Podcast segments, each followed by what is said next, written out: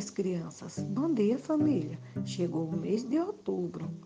É, e dia 12 do mesmo é uma data muito importante, porque comemoramos o dia dos nossos pequeninos, ou seja, o dia das crianças. Desde já, vamos nos divertir, brincar, dialogar, interagir, mesmo através do distanciamento social.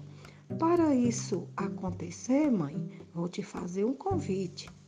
Vai até a nossa biblioteca móvel, escolhe um bom livro e lê para seus filhos. Incentiva ele a viajar no mundo encantado da leitura através dos contos infantis.